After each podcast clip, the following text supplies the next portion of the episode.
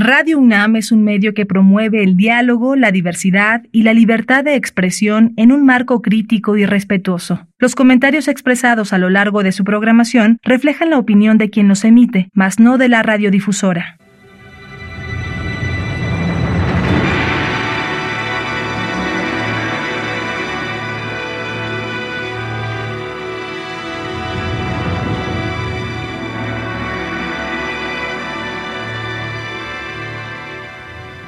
Radio Universidad Nacional Autónoma de México presenta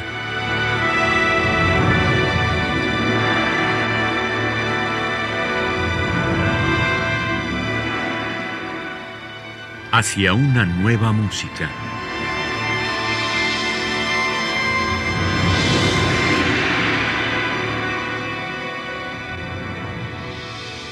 Programa a cargo de Ana Lara.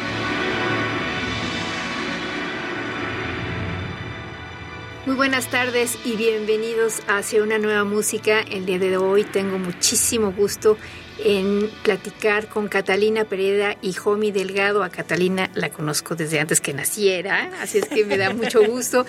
Y ellos forman parte de la compañía Ópera Portátil. Eh, Jomi Delgado es compositor, Catalina Pereda es cantante y entre ellos hicieron este proyecto maravilloso de ópera infantil. Jomi, cuéntanos un poco cómo nació este proyecto. Nació hace casi 10 años, eh, un, poco por accidente, porque nos conocimos un día Catalina y yo por una amiga en común. Eh, y resultó que ella era cantante y yo compositor y que eh, en, cuanto, en cuanto lo supo me dijo, ah, pues compone una ópera, yo quiero, este, quiero cantar algo. Y... Mm, yo acabo de, componer y estrenar una ópera en República Checa eh, que se llama Poidea, una ópera pues que era una tragedia para un monodrama para una cantante y sexteto eh, y eh, no sabía, me había gustado mucho la, la experiencia y quería repetirla en México, pero bueno, como eso por, por eh, por azares del destino se presentó ante mí esta cantante ávida de, buscar repertorio y así nació. Eh, nos pusimos a trabajar y un par de meses después estábamos ya haciendo una nueva propuesta y, y, presentándola, ¿no? Bueno, Catalina, tú vienes de, de, otros lugares, vienes de la filosofía de la literatura y finalmente sucumbiste a tu verdadera pasión, que era la música, este, pero tú transformaste la ópera de Homie porque habías estado en contacto con eh, Suzanne Lebeau, que es una fantástica directora de, teatro especializada en niños. ¿Qué fue lo que a ti te, te, interpeló de ese contacto, tanto que hiciste que cambiara Homie su ópera? Sí, como bien dices, yo Em, un par de semanas antes de conocer a Homie, había tomado un seminario de dramaturgia eh, con Susan Lebeau, que es esta directora de teatro fantástica quebecoa. Y eh, me, abierto, me había abierto mucho los ojos con respecto al acercamiento al, en general al arte para niños, pero en específico a las artes escénicas para niños que a veces se ven como un género menor, muy erróneamente, ¿no? Como dices, ah, bueno, es una operita para niños como si los niños, por ser niños, tuvieran que merecer espectáculos de menor calidad, ¿no? Y bueno, ¿no? Como que luego eso es creencia popular y al y justamente me cambió toda esa visión al estar en ese seminario, tanto con Susan Lebeau como con todos los compañeros que se esmeraban en escribir cosas complejas que apelaran a las problemáticas que viven los niños y que a la vez también apelaran a los adultos que acompañan a los niños porque al final es lo que pasa, ¿no? Cuando uno hace un espectáculo para niños, lo hace en específico para los niños, pero también tomando en cuenta que hay adultos que los acompañan y como este doble discurso que uno debe mantener, ¿no? Entonces, que puedes hacer chistes que entiendan los niños, chistes que entiendan los adultos, que el drama pueda ser lo suficientemente sencillo para poder ser, ser captado por un niño de tres o cuatro años, pero que también tenga las suficientes capas emocionales, y de discurso, narrativas, em, para poder apelar también a un público mayor y conmoverlo también. Entonces, pues estaba yo en este viaje cuando conozco a Homie, inmediatamente nos reunimos a, ver su ópera cuando nos conocemos. Y dado que era sobre la, vida de una abeja reina, esta ópera que Homie me había presentado, dije, bueno, esto es una fábula, ¿no? O sea, al tener como personaje principal un insecto, eh, me pareció que era una gran oportunidad para explorar esta beta que yo nunca había explorado, que era el teatro y, bueno, la ópera para niños. Y entonces pues nos pusimos manos a la obra. Homie ya la había estrenado, pero había sido un, solo un estreno musical. Uh -huh. Entonces eso nos daba como mucha libertad, porque digamos que iba a ser como un, pues, un estreno, una cosa nueva. Y entonces la ampliamos un poco, escribimos un par de áreas nuevas y invitamos a Jesús Rodríguez a que fuera nuestra directora de escena, con la que yo ya había trabajado previamente. Y fue un proceso muy, muy divertido. Empezamos primero solo eh, con la soprano y el sexteto. Sexteto instrumental, me imagino. Sí, porque... sí es un sexteto mixto, es eh, flauta, clarinete, violín, cello, guitarra y percusiones. Okay. Sí, como un ensamble Pierrot, pero... Con guitarra. Ajá, con guitarra. y al final, pues, añadimos un narrador, un actor, ¿no? Y le empezamos a dar también una cosa más teatral, porque finalmente eso es la ópera, ¿no? Es música y teatro juntos, que eso es lo que es, lo hace tan maravilloso y además tan atractivo para un público infantil también, ¿no? Uh -huh. Que no es solo la abstracción musical, sino que por medio de las palabras también puedes entrar a las emociones desde otro lado. Y claro, el público infantil es el mejor público y el peor también, ¿no? O sea, el mejor porque están abiertos a todo y el peor porque si no te salió bien tu obra de teatro, se aburren y se empiezan a, a distraer y ese es un ese es un gran tema, ¿no, Jomi? Sí, lo notas inmediatamente y, y eh, exacto, son los más estrictos. Y exigentes. Y exigentes. Tuvimos con Apoidea pudimos foguearnos muchísimo con el público infantil porque entramos a un programa que era muy bonito que ofrecía la CEP junto con el IMBA, eh, que se llamaba Teatro Escolar. Y uh -huh. básicamente eso, llegaban pues tres días de la semana camiones escolares de Qué escuelas públicas con, repletos de niños para ver esta, esta primera ópera, ¿no? Entonces, sí, nos tocaron desde niños de, de, pues no sé, de cinco años hasta niños de secundaria, que veíamos que se reían en unas cosas que no. Y ya hasta la modificábamos. Sí, sí, Me acuerdo, sí, a ver, ¿de qué edad tienen los niños? Ah, bueno, entonces sí di este chiste, o no, no, y ahora podemos hacer esto. También nos tuvimos una un par de funciones con invidentes, también fue muy, muy lindo, porque entonces lo que hicimos fue narrar lo que íbamos haciendo. Uh -huh, qué padre. Eh, y claro, ¿no? También ellos tienen los oídos tan agudos, ¿no? O sea, que, que notábamos que la experiencia musical, pues, era, era muy bella, ¿no? O sea, como que diferentes cosas cobraban diferentes sentidos según el público, ¿no? Y ahí aprendí, sí, fue un gran, gran aprendizaje. Sí esos primeros años. Bueno, antes de empezar a escuchar música, quiero que me digan quiénes son la compañía Ópera Portátil. ¿Son ustedes dos o hay un grupo? ¿Quiénes son? Bueno, nosotros somos, digamos, los directores y el pilar de la compañía.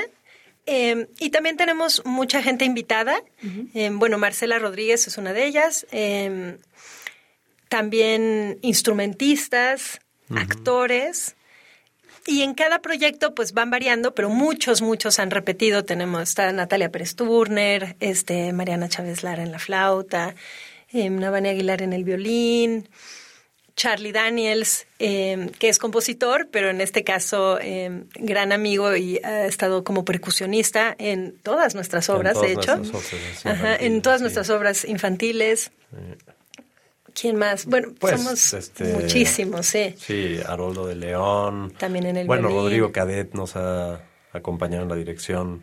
Varias, varias veces, veces. sí. Este, eh, Judy Thorbergson en el piano, Kaoru Miyazaka en las percusiones, en fin, muchos Edwin amigos Tobar, sí. Pablo. Qué padre.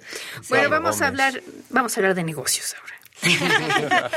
no, quiero que nos platiquen de Grillos y Chicharras, breve ópera migrante, que esta es una ópera que, bueno, yo vi en video, pero que me parece genial la idea de poder hacer ópera para niños en espacios abiertos.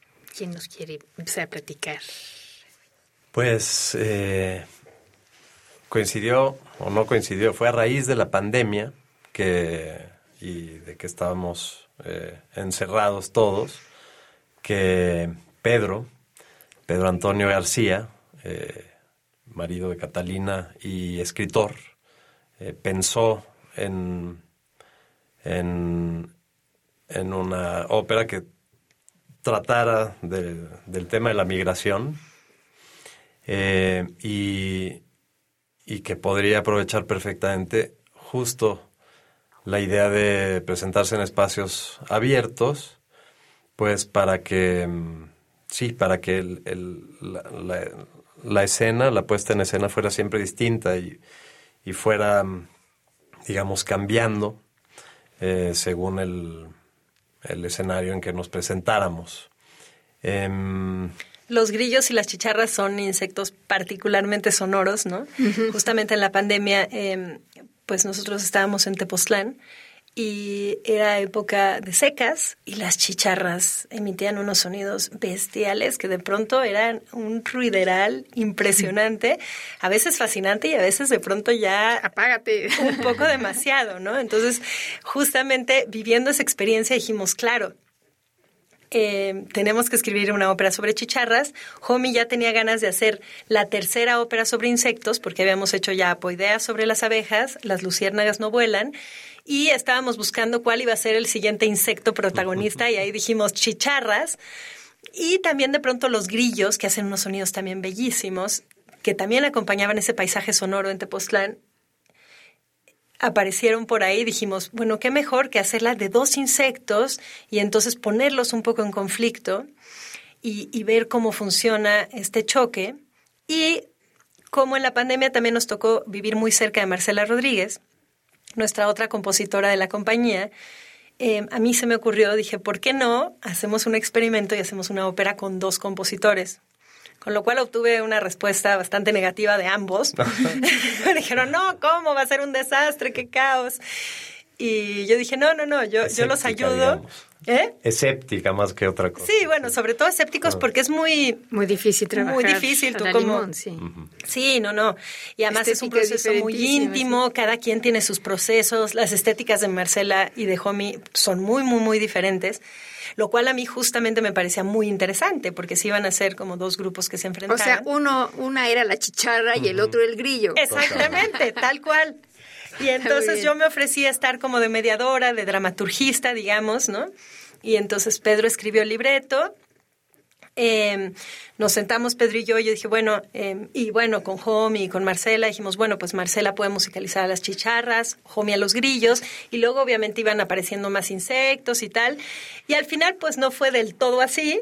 Jomi compuso una de las áreas de las chicharras, este, Marcela hizo introducción y final, el final lo hicieron juntos, ¿no? O sea, como que fue, la composición pues se fue dando sola, digamos, siguiendo el texto. Sí.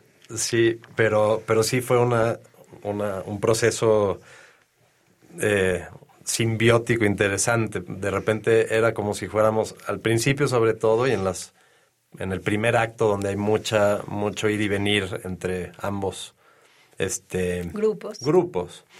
Eh, pues de repente era como si fuéramos cadáver exquisito. Yo le mandaba una, unas líneas de los grillos a Marcela ella tomaba la última nota y la última sonoridad del grillo y entonces musicalizaba este, a la respuesta de las chicharras, ¿no? Y entonces sonaban unas Qué divertido. bueno, ¿qué les parece si escuchamos entonces algo de grillos y chicharras? Ustedes nos prepararon aquí una listita. ¿Las oímos todas juntas o las vamos oyendo por partes? ¿Qué prefieren? Pues... Podemos oír la primera parte. Sí, podemos oír quizás las primeras dos piezas, que son, la primera es la llegada de, de las chicharras, que interrumpen un, un concierto de verano de los grillos, de las cuatro estaciones eh, de Vivaldi. Y, bueno, y la segunda es una, el, el dueto del éxodo de las chicharras, donde explican cómo fue que llegaron a hasta, hasta el campo de los grillos.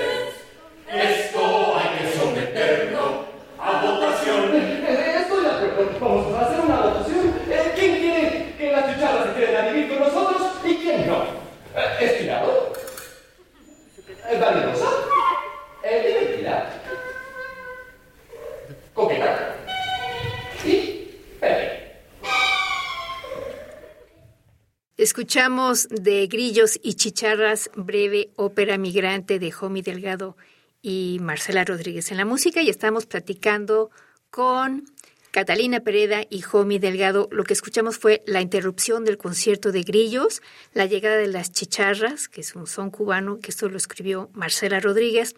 El dúo del Éxodo fue Marcela y desde entonces que lo toman del Nabucco de Verdi y Pobres Criaturas y aquí dice Delgado, quiere decir que Homie Delgado lo escribió.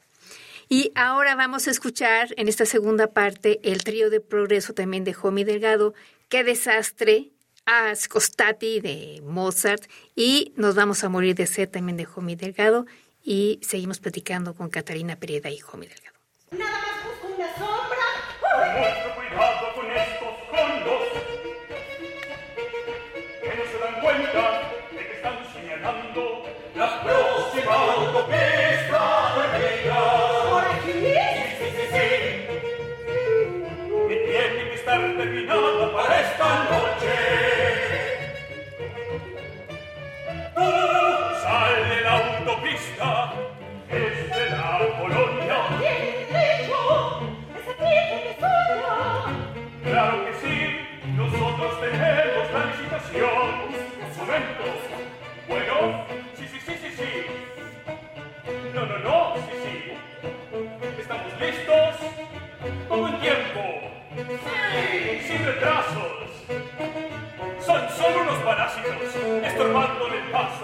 su, pero ya se va.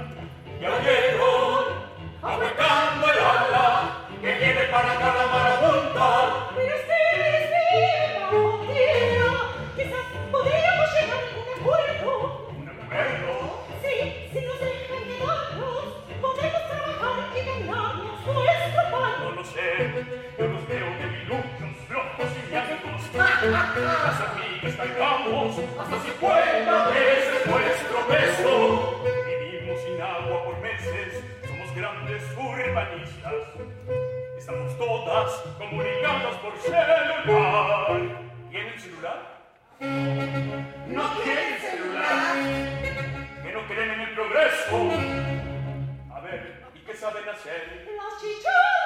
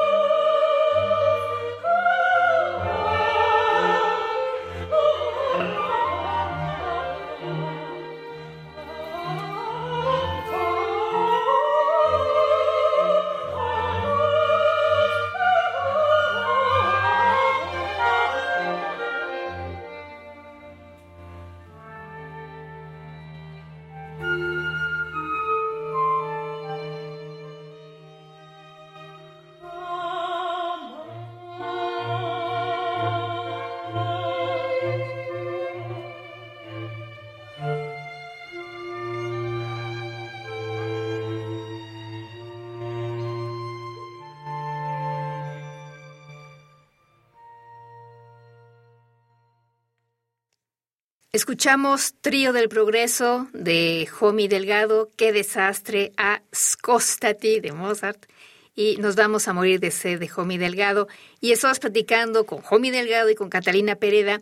¿Por qué usar música clásica, ah, las áreas más conocidas además, este, en estos espectáculos de niños, Catalina? Bueno, es la primera vez que lo hacemos en, digamos, en los espectáculos para niños y nos pareció que era que venía mucho al caso porque una de las temáticas importantes de la obra es la propiedad privada y cómo nos relacionamos con la propiedad privada desde niños, ¿no?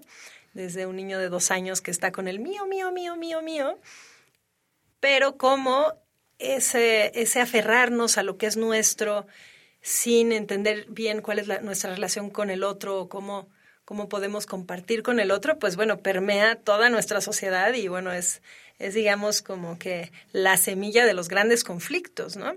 De Así esta es. es mi tierra, esta es tu tierra, de los nacionalismos, de las guerras, de, ¿no? De cómo este, esta pequeña cosa de no saber compartir mi juguete o a mi mamá o a mi novio o a, ¿no? Entonces, esta obra trata mucho de eso, ¿no?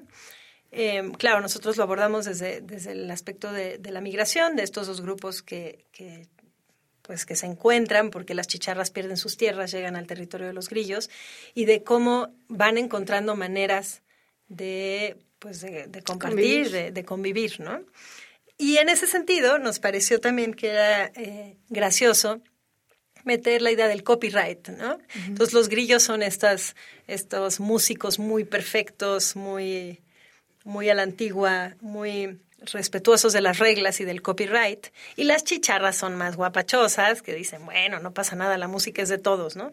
Y entonces como esas dos visiones se enfrentan, entonces desde el inicio de la obra, pues vamos sembrando varias melodías muy conocidas, que también es muy lindo de pronto entre esta música un poco de pronto más atonal o diferentes estéticas musicales, pues de pronto oír un cachito del Nabucco de Verdi nos parecía que era muy lindo. Y estos fragmentos, el- lo que acaban de oír de Mozart, de este recitativo este, que pertenece al Così fan tutte, eh, lo escribimos ya para esta segunda temporada o este reestreno en teatro. Eh, había una cosa con el drama en este momento de la obra, donde había mucha tensión entre los protagonistas, entre Cirilo y Toña, y las veces que lo habíamos hecho, era, era una escena difícil, donde Toña se enoja con Cirilo, pero que no sonara como telenovelesco.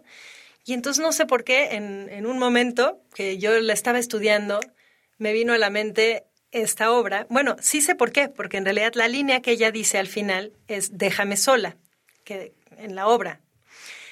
Y así termina el recitativo de, de Mozart, dice lasciami sola. Siempre me había resonado y dije, claro, es que ahí va ese recitativo y eso nos va a resolver también dramáticamente, que no se vuelva melodramático, pero sí es muy dramático, entonces dije, perfecto, metemos esta parte de Mozart y quedó muy bien. Y a raíz de eso, pues ya decidimos meter otros dos recitativos de Mozart también en otras dos partes. Y es una parte que donde nos divertimos mucho. Y la gente que sabe de ópera, pues bueno, también es una referencia más y, y- y resulta divertido. Súper. Bueno, la siguiente ópera que vamos a escuchar, o los fragmentos que escucharemos, es de Las Luciérnagas no vuelan, breve ópera luminosa de Jomi Delgado con el libreto de Catalina Pereda y Pedro Antonio García. Otra vez los insectos. Eso les dan, les da oportunidad de hacer muchas cosas y no con humanos. Me parece muy bien. Cuéntanos algo de esto, Jomi. Em, eh, fue la segunda ópera de insectos que hicimos y originalmente queríamos hacer una ópera, eh, poner a una luciérnaga que, que estuviera eh, un poco, eh, que se saliera del molde y que no quisiera participar en los vuelos de verano con, con con toda su comunidad y, y que más bien, pues er- eso, como que era una, le gustaba más filosofar. Era una, era una luciérnaga existencialista. Sí. Era la primera idea y además habíamos pensado dirigirlo a un público más adolescente, como de 12, 13 años, donde surgen estas dudas más filosóficas en los niños. Y Hicimos un viaje de campo. Fuimos a un retiro, a un santuario de luciérnagas y lo primero que nos dijeron es que las luciérnagas hembras no vuelan. Entonces, bueno. Y no este, tienen luz ellas, ¿no? ¿O sí son- No, sí, tienen todos luz? tienen luz, nada más que las luciérnagas vuelan muy bajito, apenas en, en la superficie del pasto, y las, los machos son los que vuelan alto. Y yo como mujer, claro, casi me da un shock. Digo, ¿cómo que no vuelan las hembras? Entonces, a partir de ahí, bueno, pues justo la historia es eso, es esta luciérnaga Lucía que quiere, quiere aprender a volar este, contra viento y marea. Y, una de las áreas que vamos a oír es justo el momento en que se encuentra con una abeja reina, eh, que puede o no ser la, abeja de apoidea, eh, y que le dice que no hay manera de, no se debe de discutir, no se debe de ir contra las leyes de la naturaleza. Y bueno, tiene unos momentos muy divertidos, hay de pronto referencias, referencias, eh, por ejemplo la quinta de Shostakovich, este, que es una, una sinfonía famosa porque parecía que engrandecía o enaltecía al, a- al gobierno Stalin, pero luego se supone que más bien era una crítica muy velada. Entonces, bueno, hay una pequeña referencia a eso y una referencia también a, al momento del sacrificio de las de la consagración de la primavera de Stravinsky. Y bueno, y más allá de eso, fue, fue una experiencia eh, nueva, eh, las luciérnagas, porque trabajamos con Lucía, eh, con Lidia Rendón, que es una gran eh, mezzosoprano, y también trabajamos con un coro. Entonces fue padre, ¿no? O sea, tener Sí. ahí a... Este, en este caso el libreto lo hicimos a cuatro manos, bueno, siempre como a seis, porque el compositor siempre se mete en las óperas, ¿no? O sea, siempre a la hora de estar componiendo la música, evidentemente tiene que cuadrar a veces eh, de manera diversa el libreto. Y aquí hicimos referencia mucho a los tipos de gobierno, ¿no? Entonces, claro, la abeja representa la monarquía, luego viene una mosca que representa la anarquía. Lucía pues está medio perdida entre si sí seguir las reglas o no seguir las reglas. Entonces, bueno, es este viaje como de conocimiento que hace ella. Creo que vamos a oír también una reja a la izquierda, Sí. que es esa, esa primera que vamos a oír, es digamos el, cuando ella comienza su viaje, deja el pantano y sale por primera vez de su casa. Bueno, pues vamos a escuchar una reja a la izquierda y no se debe discutir. Parte de las luciérnagas no vuelan, breve ópera luminosa de Jomi Delgado.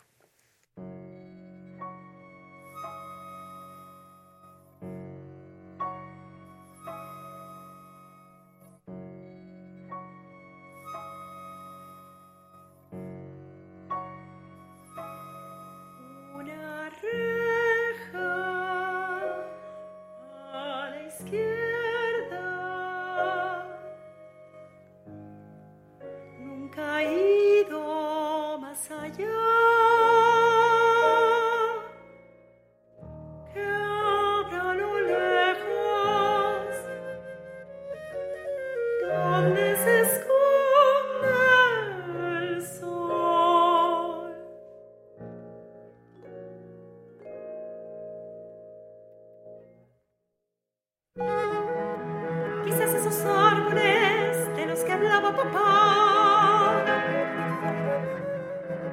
llenos de flores, de colores brillantes.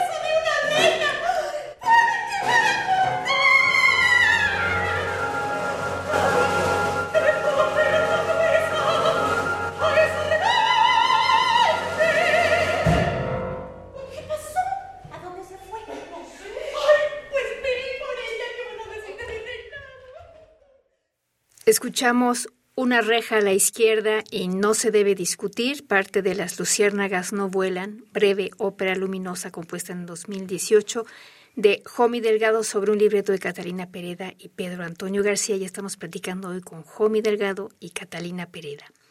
Eh, la siguiente obra que vamos a escuchar eh, son fragmentos de la primera ópera, ¿no? De Apoidea, breve ópera hexagonal de Jomi Delgado. Esta es de 2014 y tiene un libreto de Germán Panarisi. ¿Qué nos pueden contar de, esta Apoidea? Eh, como te contábamos al principio, esta, esta ópera empezó como una tragedia, pues eso, para público adulto, ¿no?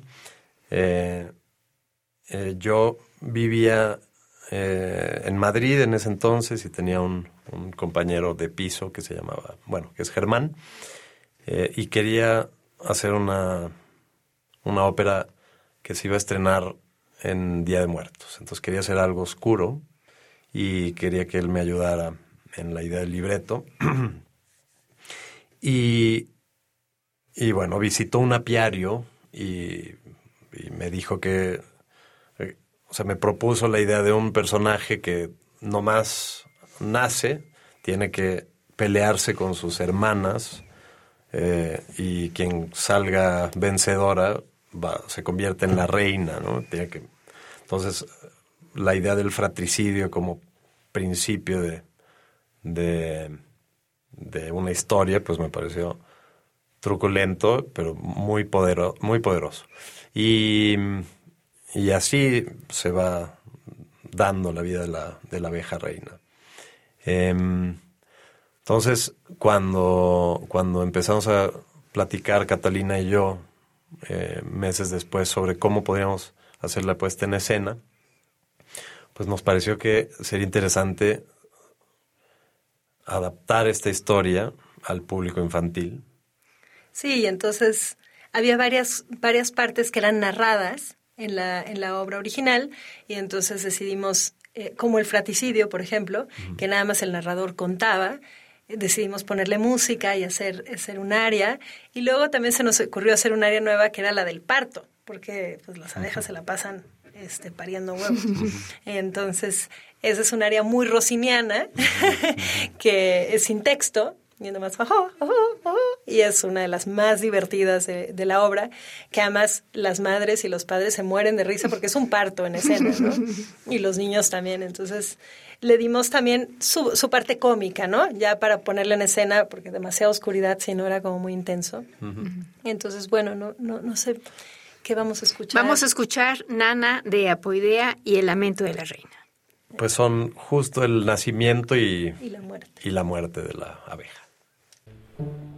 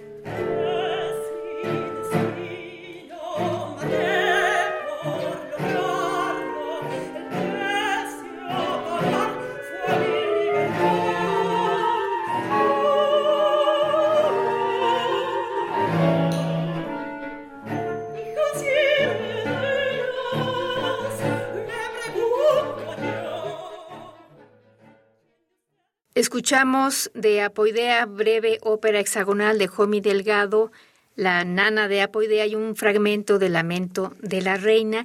Y la última pieza que vamos a escuchar se llama Venga niñas y niños y ya es de día, ya salió el sol, de El día que María perdió la voz, de Marcela Rodríguez con libreto de Javier Peñalosa. ¿Quién nos quiere decir dos palabras al respecto? Bueno, esta es una obra que hicimos justamente después del éxito de Apoidea, que tuvimos como 120 funciones de Apoidea. Nos quedamos con muchas ganas de seguir escribiendo ópera para niños y en este caso la compositora Marcela Rodríguez le entró al quite con una historia que ya había escrito un amigo mío, poeta eh, muy bueno, que es El día que María perdió la voz, y entonces hicimos la adaptación del cuento tal cual a la ópera. Y eh, fue una invitación del Festival del Centro Histórico que nos sugirieron ellos poner un coro de niños. Y entonces lo que van a escuchar es la introducción, la hace el coro de niños, que la hace las veces como de coro griego, que va comentando lo que sucede en la historia. Bueno, pues vamos a escuchar Venga niñas y niños y ya es de día, ya cielo el sol, de El día que María perdió la voz de Marcela Rodríguez.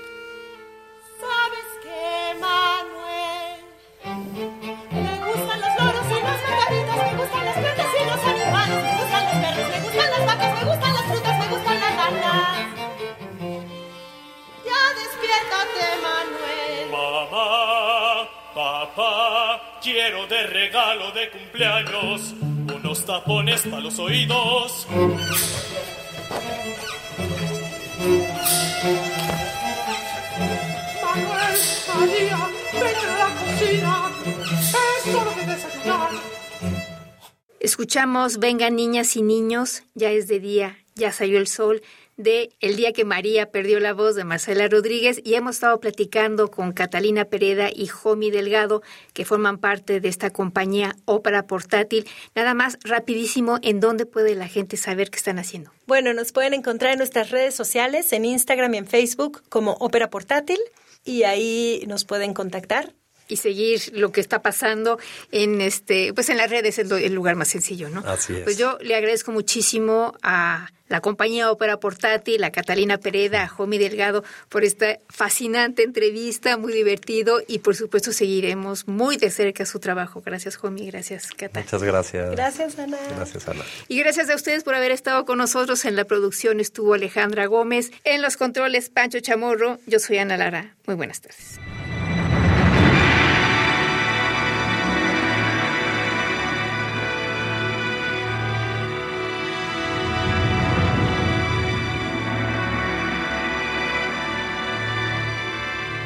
Radio Universidad Nacional Autónoma de México presentó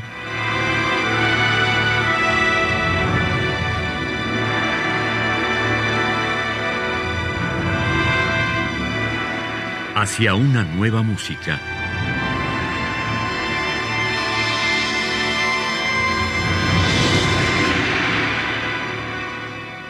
Programa a cargo de Ana Lara.